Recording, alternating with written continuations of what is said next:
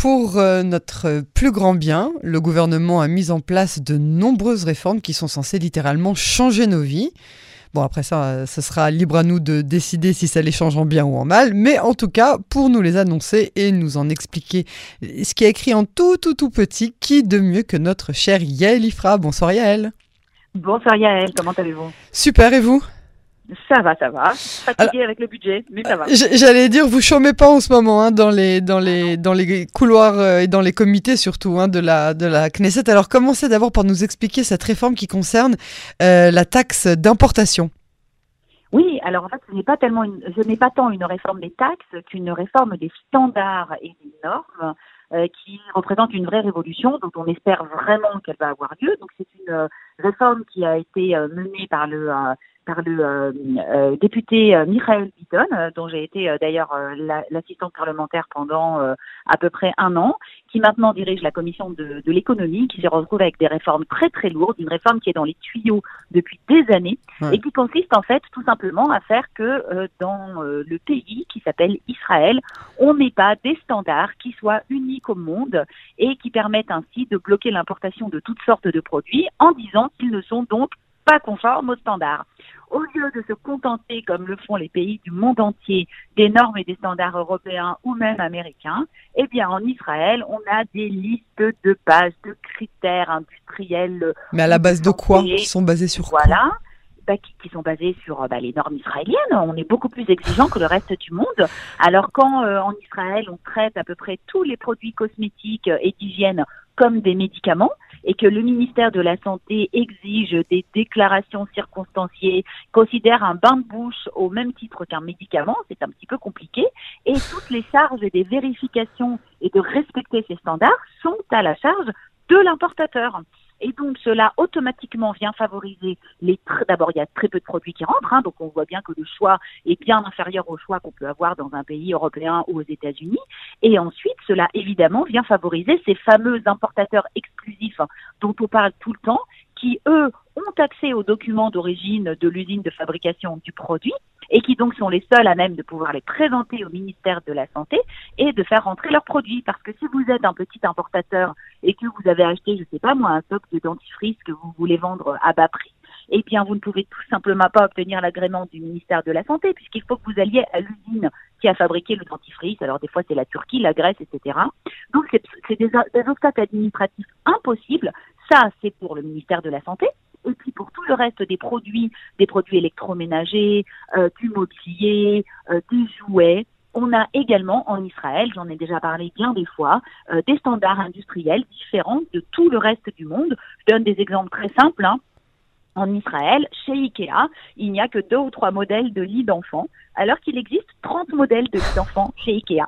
Eh bien, parce qu'il y en a 27 qui, bizarrement, ne sont pas conformes aux standards israéliens, ce qui fait que du coup, quand vous allez chez Ikea, vous dites, oh, bah, il n'y a pas tellement de choix, c'est pas oui, génial. je confirme.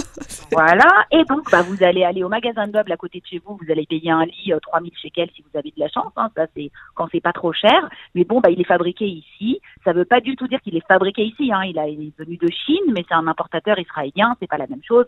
Bon, donc tout ça pour dire que c'est effectivement un facteur de coût de la vie qui est relativement important.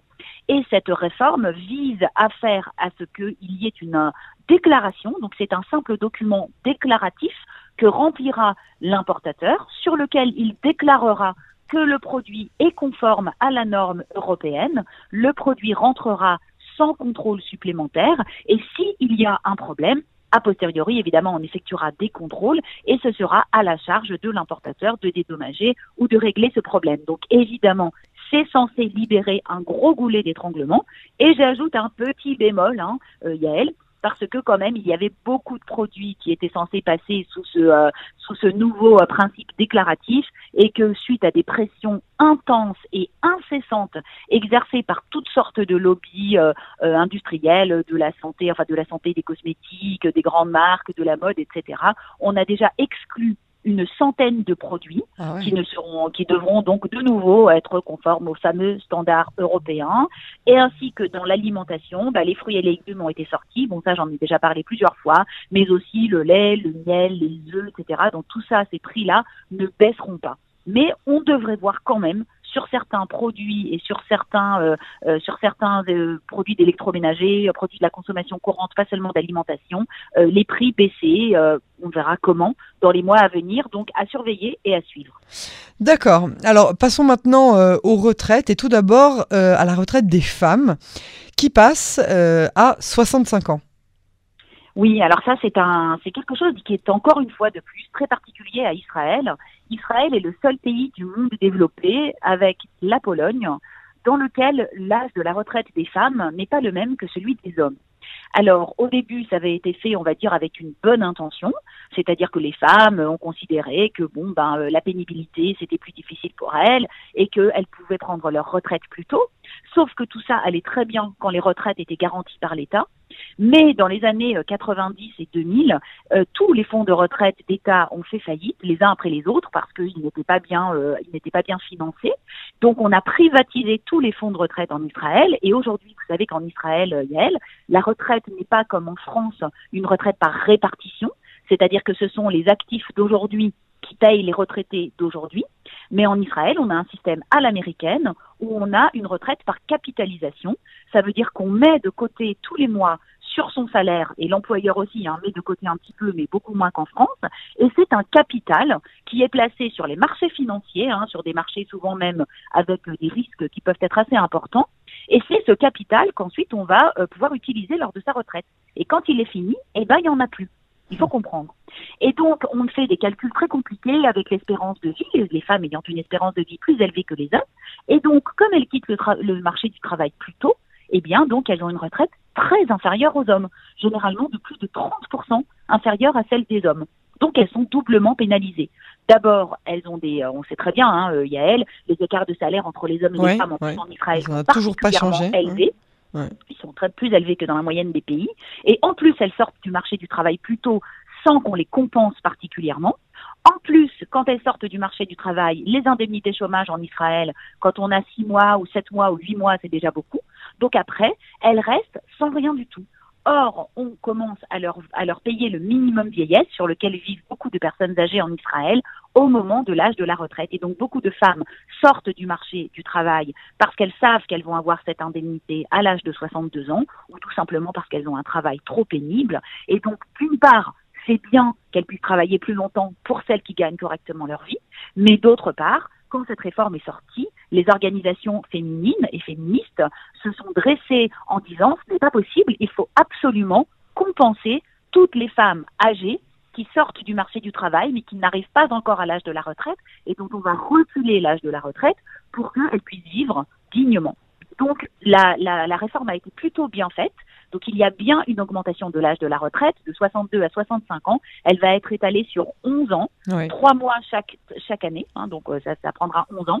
Mais également, il y a tout un mécanisme qui a été mis en place afin de permettre aux femmes les plus fragiles et les plus âgées, d'une part, de recevoir des indemnités chômage pendant plus longtemps si elles ne sont pas encore à la retraite et qu'elles n'ont plus de travail, d'accéder à des formations professionnelles, de toucher des indemnités. Enfin, il y a toutes sortes de... On a essayé de mettre en place un petit matelas quand même pour amortir pour les femmes qui sont les plus fragiles du marché du travail. Et je pense qu'on est arrivé quand même à un compromis qui est assez bon et c'est une bonne réforme. Bon. Et la, et la réforme des retraites tout court, générale? Ah, il n'y a pas de, de, réforme de retraite qui est prévue du tout en Israël. Ce n'est que l'augmentation. Ah oui, non, excusez-moi. Oui, oui, oui, oui. Alors ça, je vais expliquer, mais vraiment en quelques mots, ça c'est quelque chose de beaucoup moins positif. Oui, c'est les, euh, en fait une réforme des taux garantis euh, sur les revenus euh, des pensions, euh, où l'État garantit aux retraités, à certains retraités, pas à tous, un rendement minimum sur ces fonds donc qui sont placés, comme on l'a dit, euh, sur les marchés financiers en émettant des obligations dédiées euh, qui sont censées euh, permettre que le rendement soit garanti par l'État.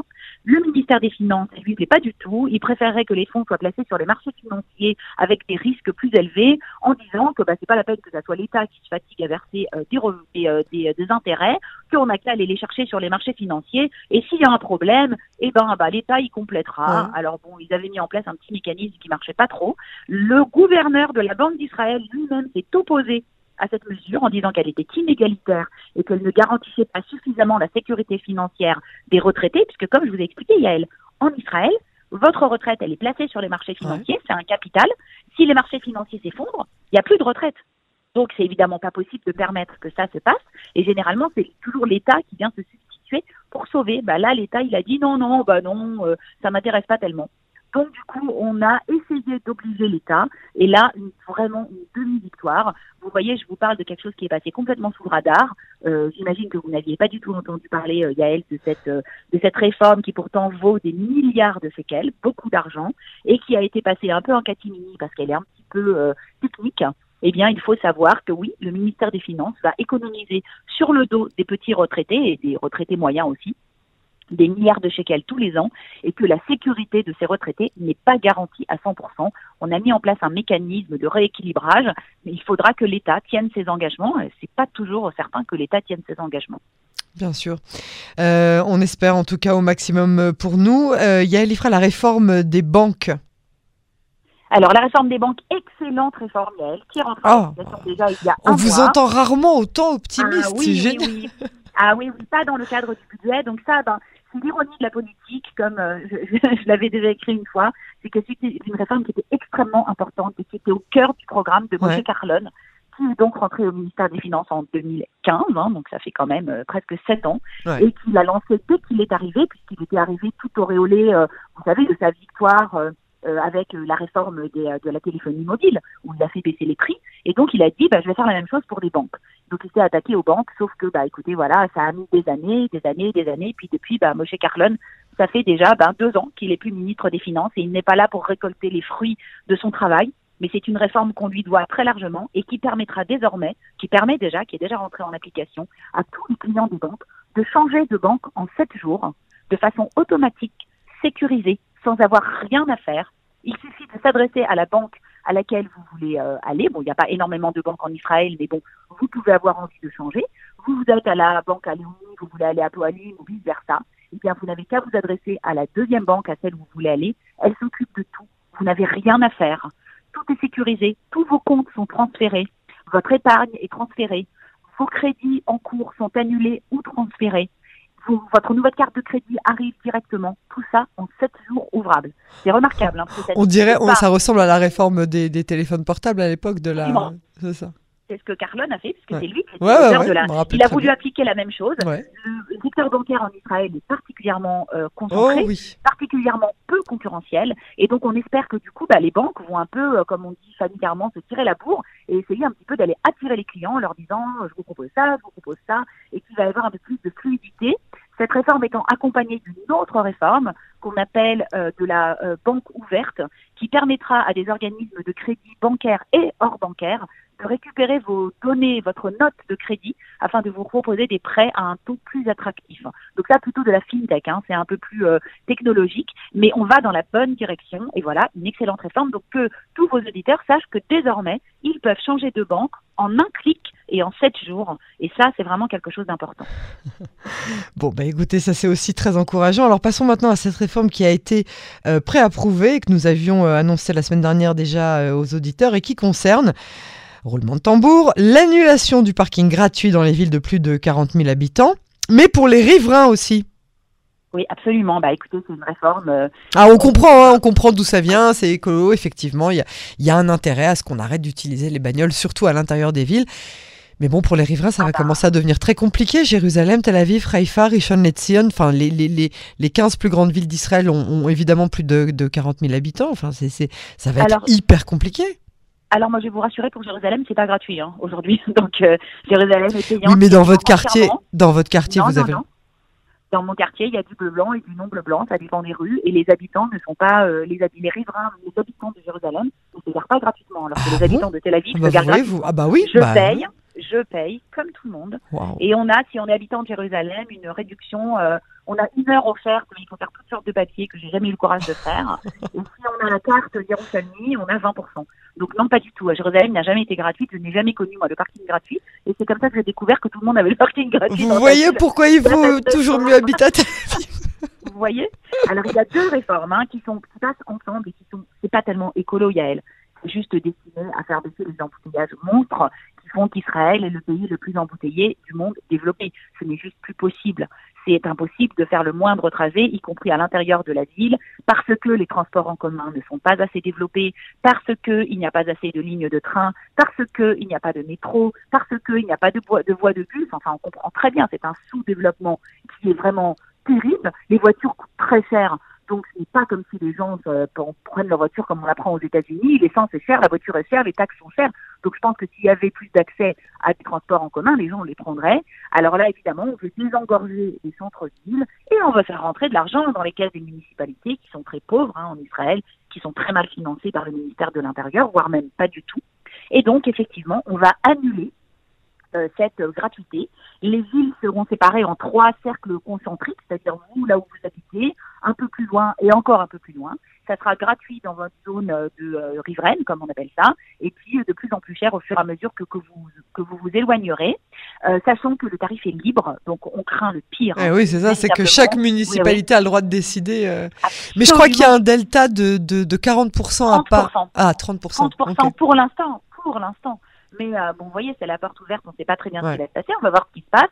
Et puis, c'est assorti de cette deuxième réforme qui, elle, a été repoussée à 2025, hein, qui est la réforme de la taxe d'entrée dans le Gouche d'âne, hein, donc la taxe pour les véhicules privés qui rentrent dans le Gouche d'âne et qui devront payer 37 shekels 50. On ne sait pas pourquoi les 50 à Yael, mais bon, c'est pas grave, parce que la réforme, elle est en 2025. Hein, D'ici là, ils auront le temps de changer le prix.